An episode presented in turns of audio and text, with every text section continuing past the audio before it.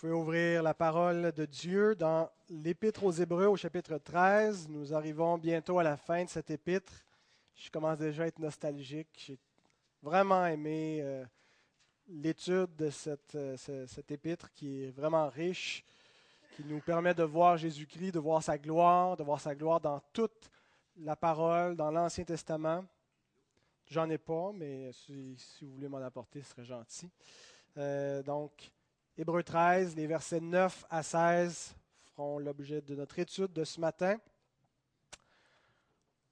Avant de lire le, texte, nous allons nous adresser à ce Dieu qui a parlé. Seigneur, nous voulons te remercier du privilège que nous avons d'avoir entendu ta voix, Seigneur. Ta parole dit euh, que ceux qui ont des oreilles pour entendre, entendent. Seigneur, plusieurs ont des oreilles mais n'entendent point. Et nous n'entendions point, Seigneur, nous étions sourds. Mais tu nous as ouvert les yeux, tu nous as débouché les oreilles pour que nous puissions entendre la voix, la voix du bon berger, pour entendre le Dieu Tout-Puissant qui appelle les hommes à la repentance et à croire en ton Fils. Tu as témoigné, Seigneur, par des, des signes, des prodiges puissants que tu as opérés par des hommes afin que nous écoutions le message qu'ils avaient. Et Seigneur, nous, euh, avons le privilège de pouvoir étudier ce message en profondeur, de pouvoir le scruter, de pouvoir en faire l'exégèse, notre Dieu, dans un climat de paix, de prospérité, de liberté. Et Seigneur, nous voulons te remercier pour tout ça et nous te prions pour les autorités qui gouvernent afin, Seigneur, que euh, nous puissions conserver ce, ce climat de paix, vivre tranquille Seigneur, et que d'autres âmes viennent à Christ par, euh, par l'effet, Seigneur, de ce contexte qui privilégie, Seigneur, notre liberté pour annoncer Jésus-Christ à tout homme, à toute femme, Seigneur.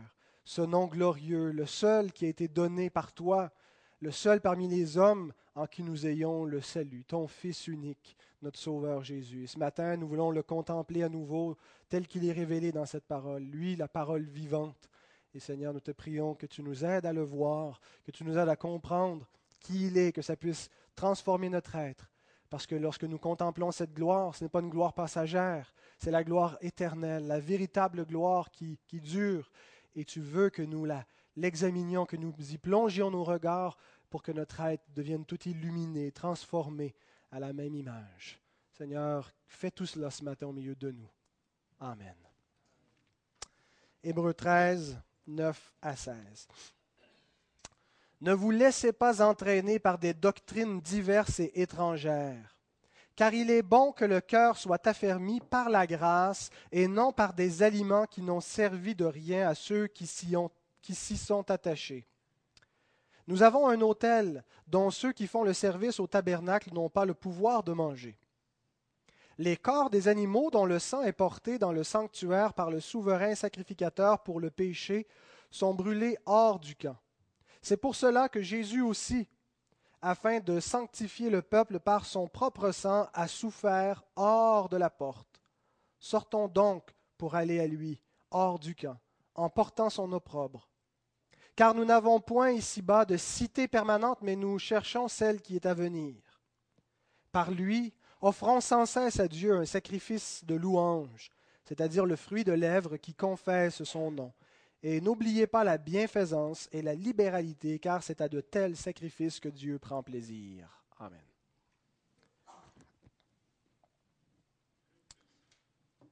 À première lecture, on se demande qu'est-ce que ce texte raconte?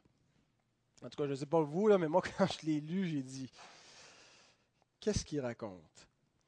Et là, ensuite, on se demande si tous ces versets qu'on vient de lire tiennent ensemble. Est-ce qu'ils forment une unité ou c'est des éléments disparates qu'il faudrait traiter séparément? Ou est-ce que ça forme un tout? Et finalement, on lit le commentaire de John Owen et on comprend tout. Ça a été un petit peu mon cheminement cette semaine en étudiant le, texte. Euh, je ne comprenais rien. Je ne sais pas si je comprends tout, là, mais euh, je ne comprenais rien et je ne savais pas comment j'allais euh, quel verset j'allais inclure dans ce passage?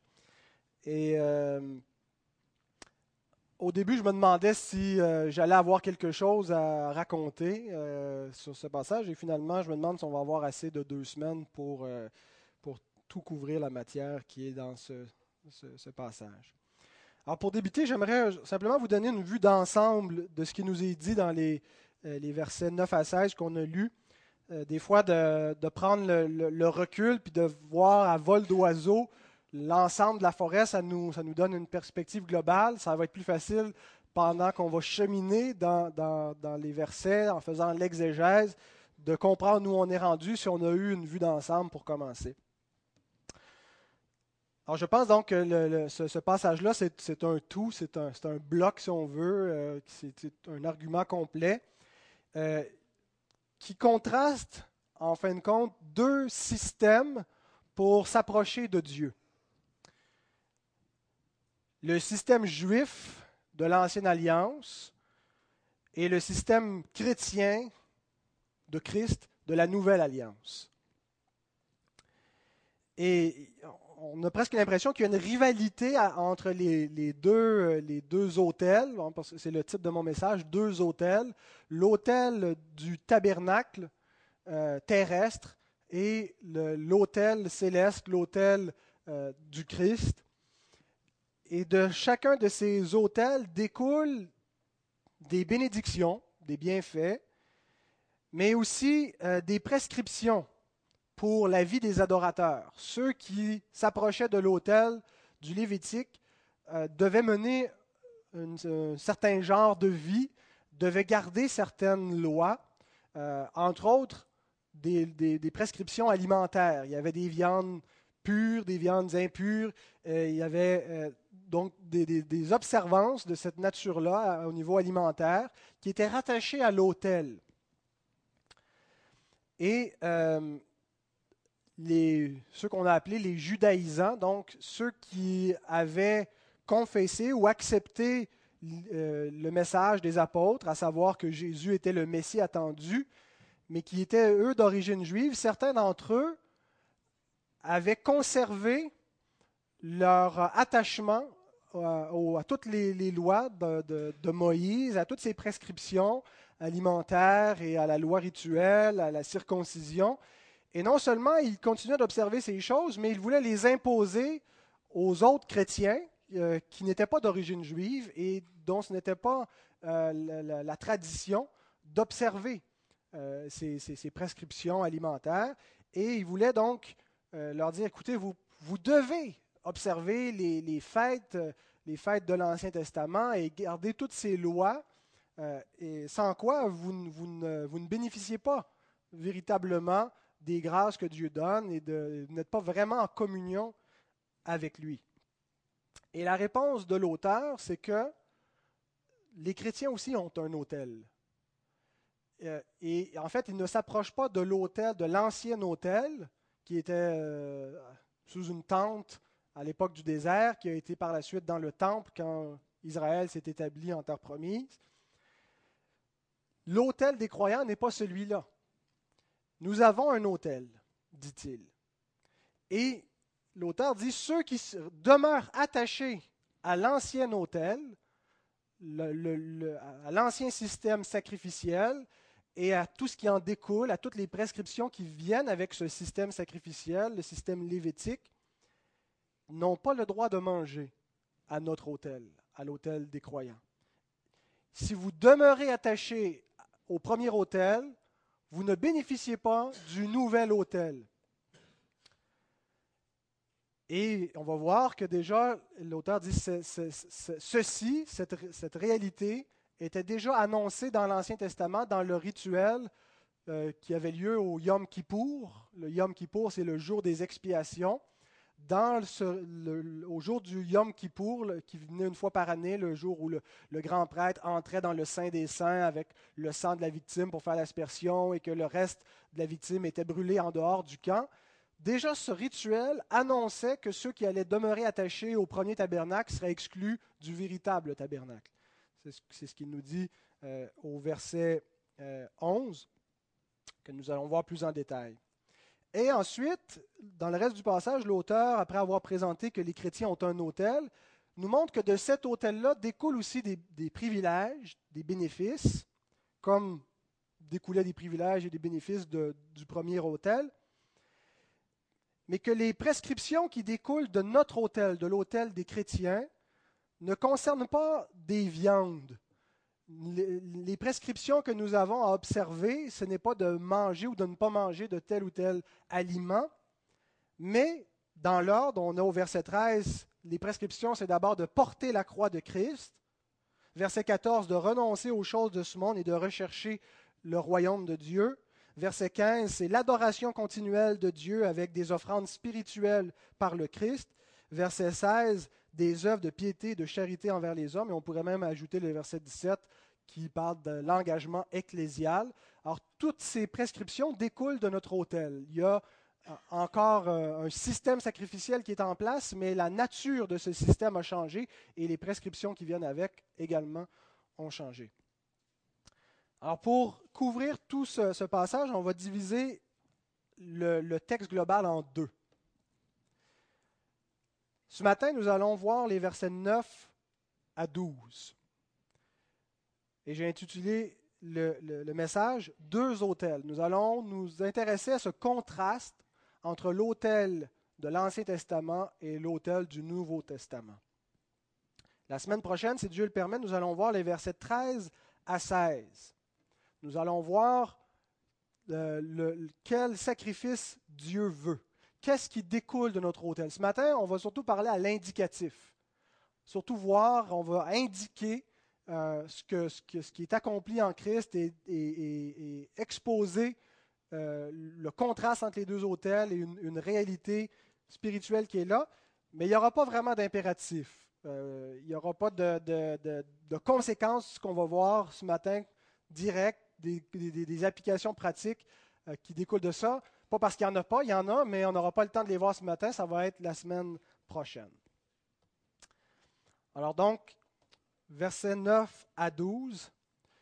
Et le premier point, mon premier point, c'est l'enjeu. Quel est l'enjeu? De quoi est-il question dans ce texte? Et l'enjeu en question, c'est qu'est-ce qui affermit les cœurs? L'enjeu est au verset 9. Le verset 9, il faut bien le comprendre pour être capable de comprendre le reste du passage. C'est un petit peu la clé. C'est lui qui nous permet, si, si on fixe bien l'enjeu en question, tout le reste du passage fait du sens. Alors relisons Hébreu 13, 9 qui nous dit ne vous laissez pas entraîner par des doctrines diverses et étrangères, car il est bon que le cœur soit affermi par la grâce et non par des aliments qui n'ont servi de rien à ceux qui s'y sont attachés. L'enjeu, c'est à, savoir qu'est-ce qui affermit le cœur?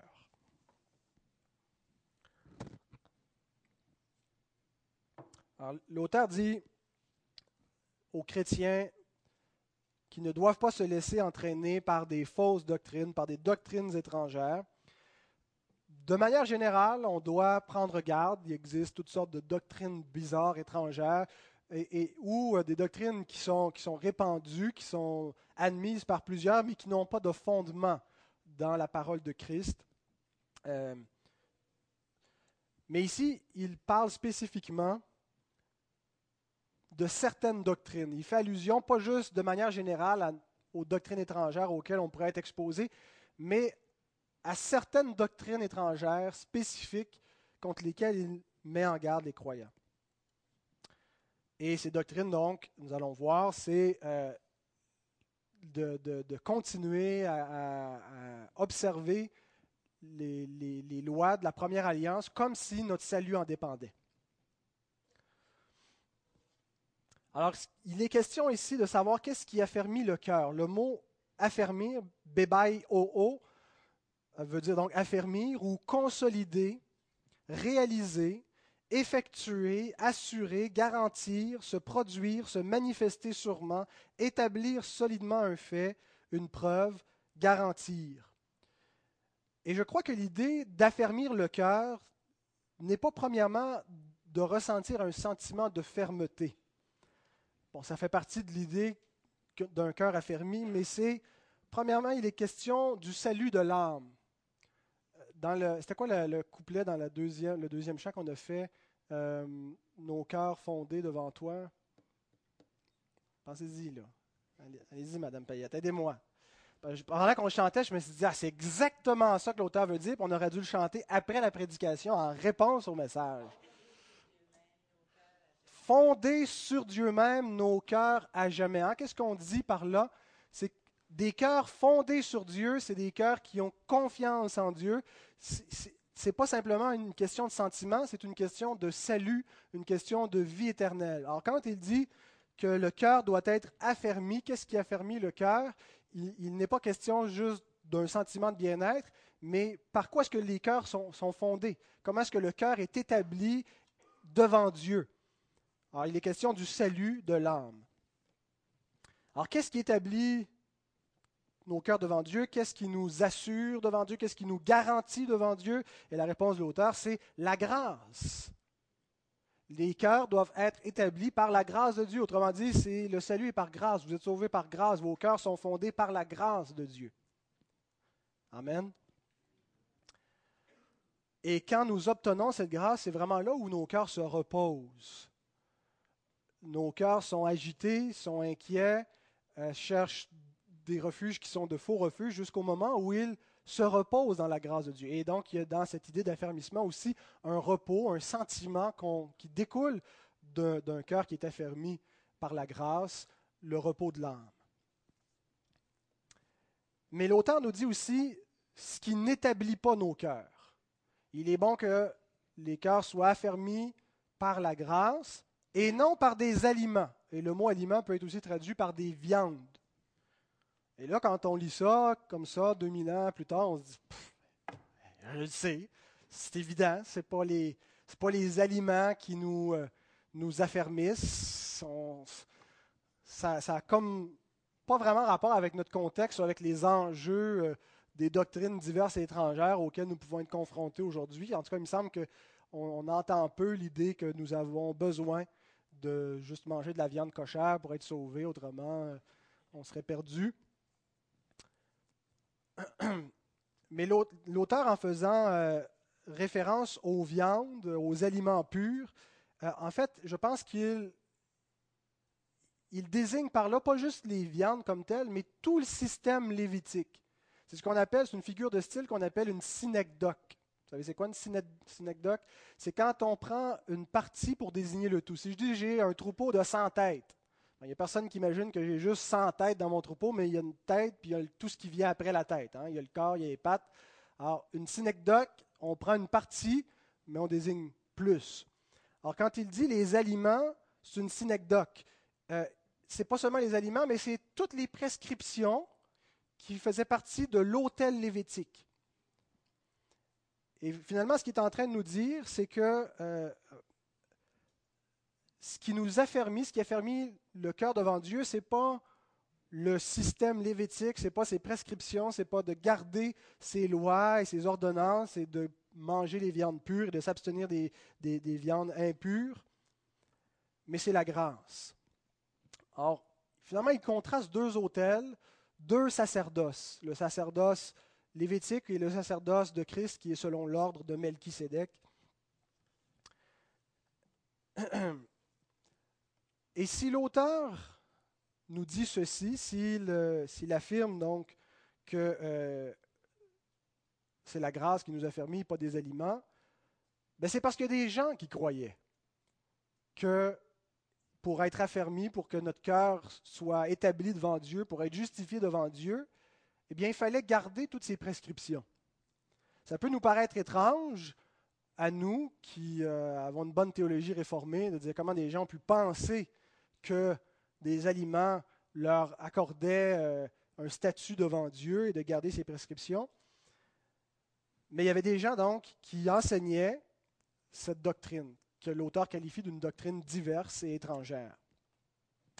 Ça nous amène à notre deuxième, euh, deuxième point. Le premier était l'enjeu, quel est l'enjeu du texte? Le deuxième point, c'est l'erreur des judaïsants. Et leur erreur, c'était de croire à la nécessité du système lévitique.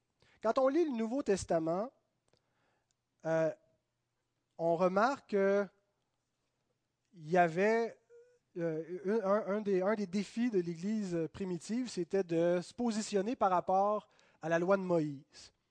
et par rapport aux prescriptions, euh, toutes les prescriptions dans le détail de, ces lois-là. Et on lit par exemple dans Acte 15 au verset 1, ah, c'est le prochain, euh, quelques hommes venus de la Judée enseignaient les frères en disant, Si vous n'êtes circoncis selon le rite de Moïse, vous ne pouvez être sauvés.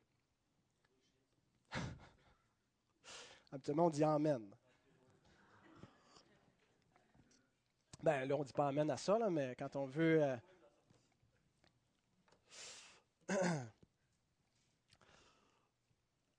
Alors certains donc euh, affirmaient cela, c'était et ça a troublé l'Église d'Antioche, l'Église d'Antioche, euh, là où se trouvait Paul, qui enseignait, et arrivent des gens qu'on appelle des judaïsants, et ils disent oui c'est bien beau, vous croyez en Jésus, mais ne pouvez pas être sauvé si vous ne vous faites pas circoncire. Vous avez besoin d'entrer dans cette alliance de la circoncision, autrement vous êtes exclu de la bénédiction d'Abraham, et vous devez observer toutes les lois. Vous devez vous abstenir des viandes impures et vous devez euh, communier à l'autel du temple. Est-ce qu'on vous a déjà dit quelque chose de semblable? Si tu ne viens pas à l'Église, tu ne peux pas être sauvé. Si tu manges des choses interdites, tu ne peux pas être sauvé. Si tu ne parles pas en langue, tu n'es pas sauvé. Tu n'as pas reçu le Saint-Esprit. Si tu commets tel péché, c'est le péché contre le Saint-Esprit, tu es perdu. Si tu as cette épreuve dans ta vie, c'est parce que tu es sous la colère de Dieu. Et quand nous ne sommes pas encore solidement affermis dans la grâce, quand on est sauvé mais qu'on n'est pas encore ferme dans la foi de l'Évangile, et que quelqu'un nous enseigne ces doctrines diverses et étrangères, ça nous frappe. On devient ébranlé. On a peur d'être perdu, on a peur d'être damné. Et là, on dit qu'est-ce qu'il faut que je fasse pour être sauvé? Et on cherche donc dans des pratiques rituelles, en essayant d'appartenir à un certain groupe, généralement sectaire, et on pense qu'on trouve notre confiance là en se disant je suis sauvé parce que je suis dans cette Église. Et c'est ce que l'auteur dit, ne vous laissez pas entraîner. Ne vous laissez pas ébranler par ces faux docteurs, par ces fausses affirmations. Il y a une seule chose qui nous affermit devant Dieu, qui nous sauve devant Dieu, et c'est sa grâce. Il y a quelques semaines, il y a un curé catholique qui m'a déclaré une telle chose dans une conversation sur Facebook, petit Et il me dit, parce que je suis hors de l'Église catholique romaine, je ne peux pas être sauvé. J'ai besoin de recevoir les sacrements que seule l'Église catholique peut me donner. Et je pense que c'est, dans un contexte différent, exactement la même chose que faisaient les judaïsants. Si vous ne vous faites pas circoncire, si vous n'appartenez pas à cette institution visible et vous n'observez pas ces rituels que seuls nous, on peut vous donner, vous ne pouvez pas être sauvé. Alors, c'était ce qui arrivait aux chrétiens de l'époque du Nouveau Testament. On leur disait, si vous êtes hors du temple, hors du temple, point de salut, si vous ne communiez pas à cet autel-là, c'est l'autel que Dieu nous a donné, d'où vient une vie sacrée, une vie sainte, la vie éternelle. Si vous ne participez pas à cet autel, si vous ne mangez pas les aliments qui viennent de cet autel, votre cœur n'est pas établi devant Dieu.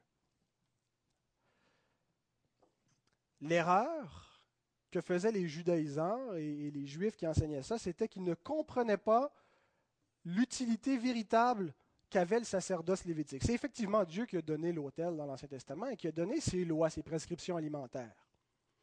Mais l'apôtre Paul nous dit ceci dans Colossiens 2, 16 à 17. Que personne donc ne vous juge au sujet du manger ou du boire ou au sujet d'une fête, d'une nouvelle lune ou des sabbats. C'était l'ombre des choses à venir, mais le corps est en Christ. Paul dit que ces choses, ces prescriptions, bien qu'elles venaient de Dieu, avaient une valeur typologique. C'est-à-dire qu'elles préfiguraient la réalité, mais elles n'étaient pas la réalité. Ce n'était pas dans ces choses-là que se trouvait la véritable et ultime communion avec Dieu, que se trouvait la vie éternelle, la bénédiction du salut. C'était l'image de ce salut, c'était l'image de la vraie justice, de la vraie purification, mais ces, pratiques ne donnaient pas en elles-mêmes la vraie pureté. Les lois sur la pureté, c'est une pureté rituelle, qui, la, pureté extérieure au corps, qui symbolisait la nécessité d'une purification. Et Christ dit clairement dans ses enseignements et dans ses confrontations avec les pharisiens que la vraie impureté, ce n'est pas ce qui rentre en nous, ce n'est pas dans les choses extérieures et matérielles, mais c'est le péché qui sort de nous. Et toutes ces, lois visaient à, à, faire comprendre la nécessité pour l'homme d'être purifié. C'était des leçons d'objets. Ces lois avaient aussi pour but de garder Israël qu'Israël ne devienne pas comme les autres nations. Dieu a mis Israël à part et voulait que Israël ait ses, propres traditions et ne, s'amalgame pas avec la culture païenne pour pas être entraîné dans l'idolâtrie païenne, afin que la promesse de l'Évangile qui avait été donnée à Israël puisse demeurer stable jusqu'à ce qu'elle s'accomplisse, jusqu'à ce que le Messie vienne. Alors ces lois-là étaient temporaires, elles avaient une fonction pédagogique de mener à Christ, de préfigurer Christ avant sa venue. Mais une fois que la réalité, que Paul appelle ici le corps est en Christ, que la vraie substance dans le Seigneur est arrivée, ces choses-là ont pris fin. Elles étaient passagères, elles étaient temporaires. Le problème des Juifs de l'époque de Paul et de ceux même qui prenaient le nom de Christ mais qui voulaient imposer encore ces lois-là, c'était qu'ils ne comprenaient pas la nature de ces, sacrifices et de ces lois, et qu'il croyait avoir dans ces choses la vie éternelle. Il croyait avoir dans cette substance-là le salut et que c'est ce qui affermissait le cœur devant Dieu. Alors il se trompait sur la nature et la fonction de ces prescriptions et de l'autel lévitique. Troisième point, le véritable autel, c'est le sacrifice de Christ. Nous lisons au verset 10, Hébreu 13, 10, nous avons un autel. Et quand l'auteur dit ça, c'est comme quand il dit ailleurs, nous avons un grand prêtre. Il parle de nous qui sommes dans la, nouvelle alliance. Alors nous aussi, nous avons un autel dont ceux qui font le service au tabernacle n'ont pas le pouvoir de manger, n'ont pas le droit de manger. Alors, en disant ça, il répond à ceux qui troublaient les croyants, les chrétiens, en leur disant, vous n'avez pas d'autel. Vous êtes hors de la communion. Vous ne bénéficiez pas de la vie sacrée qui découle de l'autel que Dieu a établi. Et l'auteur leur répond, nous avons un autel. Non seulement nous avons un autel, mais c'est le véritable autel. C'est pas juste vous avez un hôtel, nous avons un hôtel, c'est nous avons l'autel, le véritable autel nous l'avons. L'autel duquel découle la grâce qui a fermi le cœur. Quand on, et après avoir étudié l'épître aux Hébreux, on devrait comprendre comment fonctionne le salut. Le salut fonctionne parce qu'il y a eu un grand prêtre qui est venu pour faire l'expiation des péchés. Ce grand prêtre, c'est le Christ, et ce qu'il a offert en sacrifice pour le péché, c'est lui-même. Il est le prêtre et il est la victime expiatoire. Et c'est au travers de sa mort expiatoire que nous obtenons la grâce. C'est de l'autel de Christ que découle la grâce du salut qui véritablement affermit le cœur de l'homme, qui lui accorde la grâce devant Dieu, qui lui accorde le salut et la vie éternelle. Il est bon que le cœur soit affermi par la grâce. D'où vient cette grâce? De l'autel du Christ. Nous avons un autel. Qu'est-ce qui découlait de leur autel? Des aliments. Hein, c'est l'autel qui déterminait les viandes pures et impures. Ce qui peut être offert sur l'autel, c'est pur, vous pouvez en manger. il découlait une pureté rituelle qui n'était que symbolique. Qu'est-ce qui découle de notre autel? La grâce, la véritable pureté spirituelle. Comment un homme devient pur? C'est en mangeant à l'autel du Christ. Il est purifié en étant alimenté à cet hôtel-là. Ce n'est pas dans ce qu'il fait, ce n'est pas dans ses observances, ce n'est pas dans sa capacité à se changer lui-même. C'est le Christ qui le rend pur. C'est son sang qui le lave. Et qu'est-ce qui découle aussi de cet hôtel Une vie nouvelle. Hein, ceux, qui, ceux qui se sont abreuvés de la vie de Christ sont devenus des nouvelles créatures. Et nous allons voir la semaine prochaine que dans les versets 13 à 16, une vie nouvelle vient avec une nouvelle façon de vivre qui nous est décrit dans ces versets, les prescriptions qui découlent de notre hôtel, qui ne sont plus des prescriptions rituelles, mange de ci, mange pas de ça, euh, observe telle fête, tel sabbat, mais c'est une nouveauté de vie. quel est l'autel des chrétiens exactement? On comprend c'est Christ, mais spécifiquement, qu'est-ce que c'est? En lisant les, commentaires euh, sur ce passage, j'ai consulté aussi des commentaires de théologiens catholiques, et certains d'entre eux croient que l'autel en question, c'est la messe, et que c'est donc la messe, c'est la continuité du sacerdoce qui vient de l'ancienne alliance, mais maintenant c'est des prêtres chrétiens qui officient et que avec la transubstantiation, on offre le corps et le sang de Christ à ceux qui communient et c'est de cet autel-là qu'on reçoit la grâce pour être progressivement transformé et éventuellement euh, entrer au ciel. Euh, bon, j'espère que cette interprétation ne, vous ébranle pas. Je ne vais pas m'attarder dessus. Je pense qu'elle est erronée. Il ne parle même pas du tout de rien qui a rapport avec la Sainte Seine dans, ce passage avec l'Eucharistie, puis avec encore moins avec toute la notion qui est devenue très sophistiquée au fil des siècles dans l'Église romaine. D'autres croient que euh, l'autel, c'est le tabernacle céleste, que c'est un autel qui n'est pas de cette création. Mais je pense qu'on trouve en fait la réponse au verset 12. Hébreu 13, 12. C'est pour cela que Jésus aussi, afin de sanctifier le peuple par son sang, a souffert hors de la porte. L'autel de Christ, c'est le sacrifice de Christ à la croix. L'autel duquel nous nous sommes approchés, c'est de sa mort qui n'est pas répétée chaque dimanche, qui a eu lieu une fois pour toutes. Christ a fait une offrande définitive, parce qu'il n'y a pas besoin de la refaire à nouveau ne faut pas penser que parce que chaque semaine, chaque jour et une fois par année, il y avait le, jour des expiations qui était refait continuellement dans l'ancienne alliance, que conséquemment, sous la, nouvelle alliance, il devrait y avoir une répétition d'un sacrifice. La seule raison pourquoi ces sacrifices étaient répétés, c'est parce qu'ils n'expiaient pas le péché.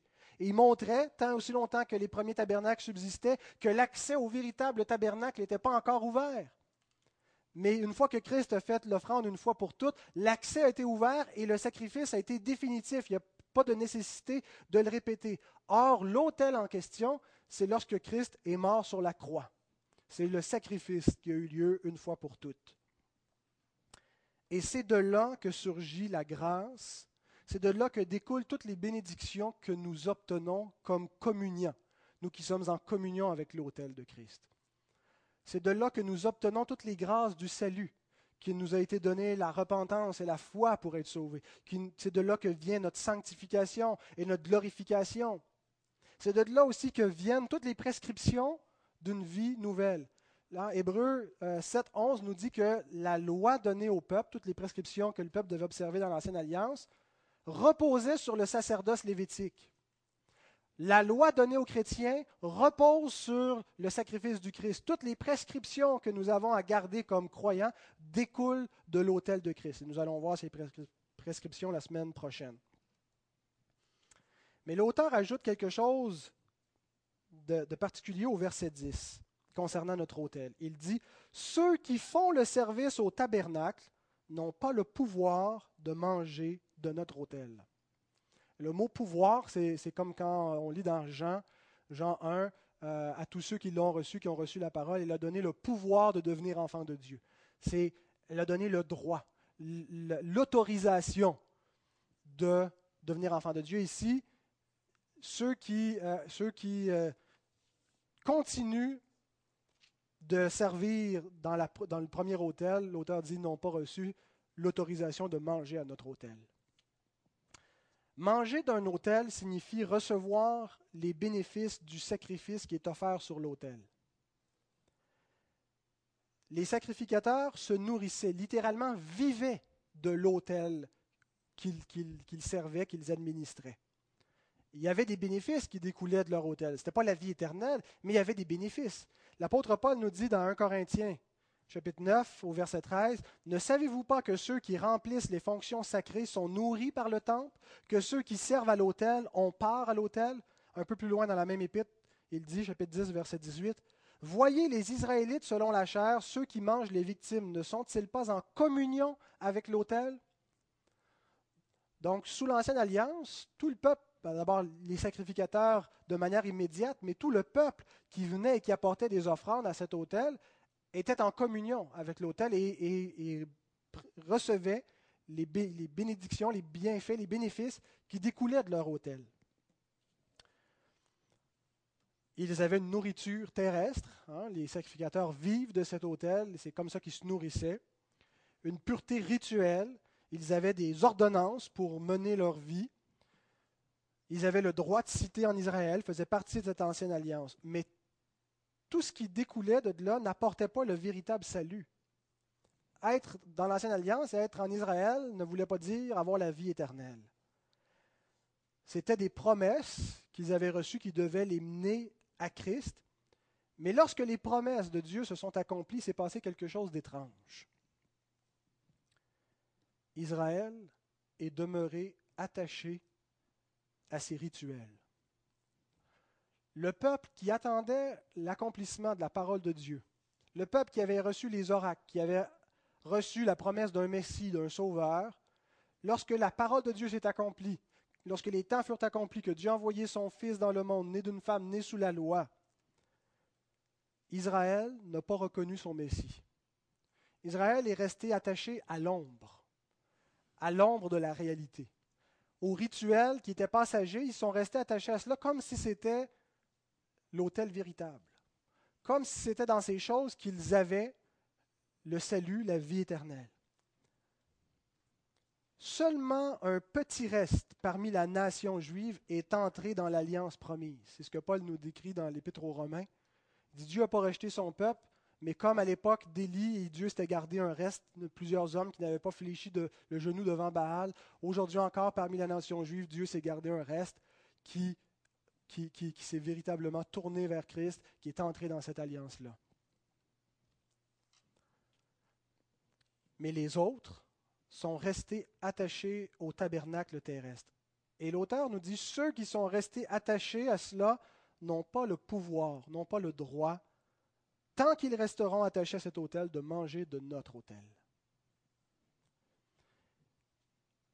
Il ne voulait pas dire qu'ils n'auront jamais le droit, qu'ils sont absolument exclus, mais il voulait dire qu'il leur est impossible, tant qu'ils restent attachés au premier autel, de manger de notre autel.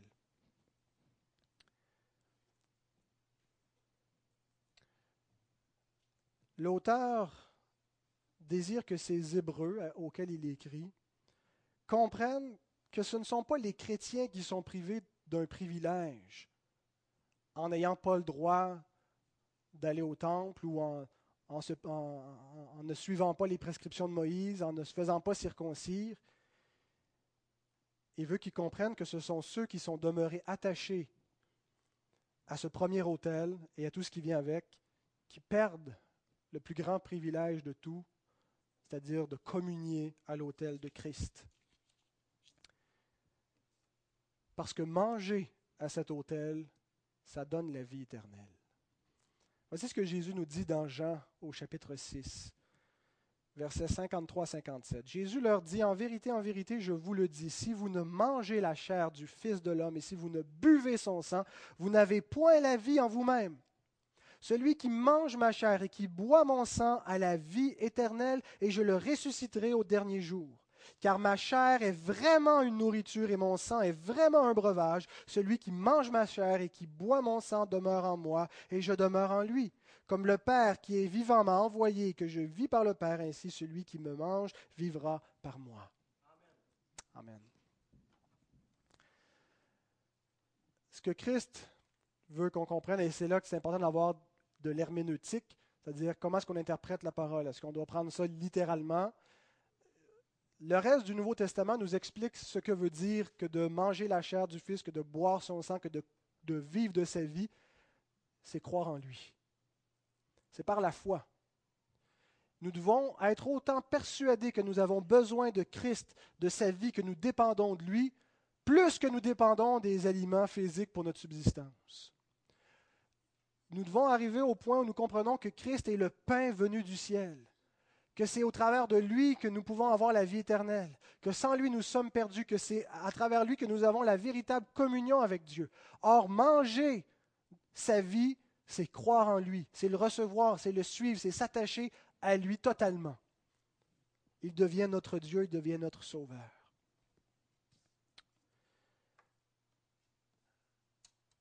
Et maintenant, pour conclure, mon dernier point, c'est que tout ça était déjà annoncé dans la typologie du Yom Kippour. C'est-à-dire l'idée que les Juifs qui resteraient attachés au, premier tabernacle seraient privés de l'autel du Christ était déjà là dans le rituel du Yom Kippour. Le Yom Kippour, Yom veut dire jour, le jour des expiations. Alors c'est, une fête juive qui avait lieu une fois par année. Euh, c'est la fête où le, le, souverain sacrificateur entrait seul dans le Saint des Saints en apportant du sang pour l'expiation des péchés. L'écriture de l'Ancien Testament annonçait déjà qu'Israël allait rejeter son Messie et qu'il allait le mettre à mort. Ce n'était pas une surprise. on n'a pas découvert ça. Bon, plusieurs l'ont compris euh, après les événements, en fait la plupart. Mais déjà Dieu l'avait annoncé. Souvenez-vous de ce que Jésus déclare au peuple juif dans Matthieu 13, versets 14 à 15. Il dit, Pour eux s'accomplit cette prophétie d'Ésaïe. Vous entendrez de vos oreilles et vous ne comprendrez point. Vous regarderez de vos yeux et vous ne verrez point. Car le cœur de ce peuple est devenu insensible. Ils ont endurci leurs oreilles et ils ont fermé leurs yeux, de peur qu'ils ne voient de leurs yeux, qu'ils n'entendent de leurs oreilles, qu'ils ne comprennent de leur cœur, qu'ils ne se convertissent et que je ne les guérisse. Ésaïe, sept siècles avant Jésus-Christ, avait annoncé que les Juifs allaient rejeter leur Messie, qu'ils allaient le voir, mais n'allaient rien comprendre qui allaient entendre ce qu'il allait dire, mais allait, ça n'allait pas pénétrer au-dedans d'eux, que leur cœur allait demeurer insensible, endurci, et le reste des Écritures dans l'Ancien Testament nous montre même qu'il allait le tuer. Et au verset 11, l'auteur de l'Épître aux Hébreux nous explique que le rituel du Yom Kippour annonçait déjà cela. Il dit au verset 11 les corps des animaux dont le sang est porté dans le sanctuaire par le souverain sacrificateur pour le péché sont brûlés hors du camp. On, se demande, quand on lit le verset comme ça, on se dit, pourquoi il dit ça? Il, vient de nous dire euh, au verset 10, ceux qui servent dans la première tente, dans le tabernacle, n'ont pas le pouvoir de manger notre autel. Le corps des animaux dont le sang est porté dans le Saint-Sanctuaire est brûlé hors du camp. Que ça vient faire? En fait, le verset 11 est une explication du verset 10. Au verset 11, il nous parle du sacrifice qui avait lieu une fois par année, donc le Yom Kippour. Et ailleurs, dans son épître, il nous montre que ce sacrifice spécifiquement était une typologie ou une préfiguration très particulière du sacrifice de Jésus. Il y avait beaucoup de types de sacrifices dans l'Ancien Testament, mais celui-là en particulier représentait ou annonçait le sacrifice de Jésus. Et ce rituel était différent des autres. Généralement, lorsqu'un prêtre offrait une victime, il devait manger sa chair. Les victimes qui étaient offertes servaient de nourriture pour les prêtres. Ils vivaient de ça, ils étaient en communion avec l'autel. Mais pour ce sacrifice, c'était différent. On lit dans le Lévitique, au chapitre 6, verset 26, Le sacrificateur qui offrira la victime expiatoire la mangera. Elle sera mangée dans un lieu saint, dans le parvis de la tente d'assignation. Verset 30, mais on ne mangera aucune victime expiatoire dont on apportera du sang dans la tente d'assignation pour faire l'expiation dans le sanctuaire. Elle sera brûlée au feu. Le sacrificateur avait le droit de manger les victimes d'expiation, sauf les victimes d'expiation dont le sang était apporté dans le Saint des Saints. Et ça, c'était donc fait une fois par année, le jour des expiations. Qu'est-ce qu'il devait faire avec le corps de la victime s'il n'avait pas le droit d'en manger la viande? Le Lévitique chapitre 16 nous, nous, le décrit parce que tout le chapitre 16 du Lévitique, c'est la description de, ce qui se passait au jour des expiations. Et on lit Lévitique 16, verset 27, On emportera hors du camp le taureau expiatoire et le bouc expiatoire dont on a, dont on a porté le sang dans le sanctuaire pour faire l'expiation, et l'on brûlera au feu leur peau, leur chair et leurs excréments. Et l'auteur, quand il considère ces choses-là, il comprend que Dieu annonçait déjà que la victime qui ferait l'expiation en apportant son sang dans le Saint des Saints, qui était Christ, c'est Christ qui, par son propre sang, est entré dans le Saint des Saints, n'allait pas être consommé par le peuple endurci. En mangeant généralement la victime qui était sur l'autel, l'auteur est en communion avec la victime, il, bénéficie de sa vie, il, vit de sa vie, il mange sa chair. Mais Dieu annonçait que son peuple allait être endurci, qu'il allait rejeter leur Messie et qu'il n'allait pas bénéficier de son sacrifice à cause de leur endurcissement, et c'était démontré chaque année dans leur rituel du Yom Kippour. Vous mangerez de toutes les victimes expiatoires, sauf de celles dont vous allez apporter le sang dans le sein des saints. Celle-là, vous ne la mangerez pas, vous allez la brûler hors du camp. Et l'auteur voit que ça représentait ce qui allait arriver avec Christ, et c'est pour ça qu'il nous dit au verset 12, c'est pour cela que Jésus aussi, afin de sanctifier le peuple par son propre sang, a souffert hors de la porte. Jean nous dit où est-ce que Jésus a souffert. Il nous dit que le lieu où Jésus fut crucifié était près de la ville. Jésus, Jésus pardon, a souffert hors de la ville. Jean 19, 20. Jésus a souffert hors de la porte. Et ceux qui l'ont crucifié ne mangèrent point sa chair, ne bénéficièrent point de sa vie, tel que c'était prévu dans la loi. Bien-aimés, la Bible nous enseigne que si nous comprenons qui est Jésus, c'est parce que Dieu nous a éclairés. Ce n'est pas que le peuple juif qui avait cet endurcissement. En fait, le peuple juif est un peu une figure de l'humanité, un microcosme qui représente le monde. Et on voit dans l'endurcissement d'Israël l'endurcissement de l'humanité qui crucifie celui que Dieu lui envoie, qui rejette le moyen de salut que Dieu lui donne, qui rejette la grâce de Dieu, qui refuse, en entrant dans cette alliance, de se soumettre à Dieu. Il est venu chez les siens, nous dit la parole, mais il a été méconnu. Les siens ne l'ont pas reçu.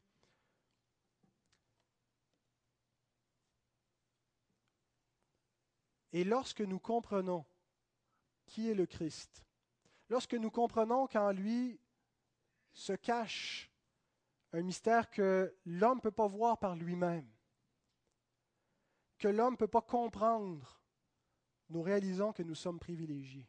Nous réalisons que c'est Dieu qui nous a ouvert les yeux. Vous savez, il y a deux camps. Il y a le camp de ceux qui ont réclamé le sang du Christ et le camp de ceux qui ont bénéficié de son sacrifice, qui ont vu en lui l'agneau de Dieu. Le premier camp endurci, c'est les hommes qui sont laissés à eux-mêmes, dans leur aveuglement, dans leur endurcissement, dans leur révolte contre Dieu. Mais l'autre, c'est les hommes qui ont obtenu la grâce de Dieu et la grâce de voir ce qui n'avait pas été révélé, ce qui ne peut pas être compris seulement par l'intelligence humaine, mais que seul Dieu peut révéler. Vous vous souvenez quand Jésus demande à ses disciples, Qui est-ce que je suis Et que Pierre confesse qu'il est le Christ, qu'il est le Fils de Dieu. Il lui dit Bravo, tu es tellement intelligent d'avoir compris ça, les autres ne l'ont pas compris. il dit Tu es bien heureux, Pierre, c'est mon Père qui t'a révélé cela. Et il en est de même pour chacun de nous qui avons compris ce que signifient ces choses, ce que signifie Jésus, qui avons compris que la pierre qu'ont rejetée ceux qui bâtissaient est devenue la principale de langue et qui avons édifié notre vie sur lui, qui avons sorti du camp pour aller communier avec lui à son hôtel. Or, jusqu'à présent, on a parlé à l'indicatif, on a décrit cet hôtel, on l'a contrasté avec le premier, on a vu tous les bénéfices qui en découlent, on a vu l'endurcissement de l'homme et comment c'était déjà annoncé sous l'Ancienne Alliance que ça allait se passer ainsi. La semaine prochaine, si Dieu permet, nous allons voir qu'est-ce qui découle de cet hôtel. Quel impact ça doit avoir maintenant sur notre vie que de venir manger à cet hôtel. Que le Seigneur bénisse sa bonne parole. Amen. Merci. Merci Pascal pour la parole, la parole de Dieu. Et puis cette parole descende dans nos cœurs et bien réfléchir à tout ce qui a été enseigné pour euh, qu'on puisse bien comprendre ce que le Seigneur veut nous parler à travers ces paroles, veut nous dire. J'inviterai la chorale pour un prochain chant.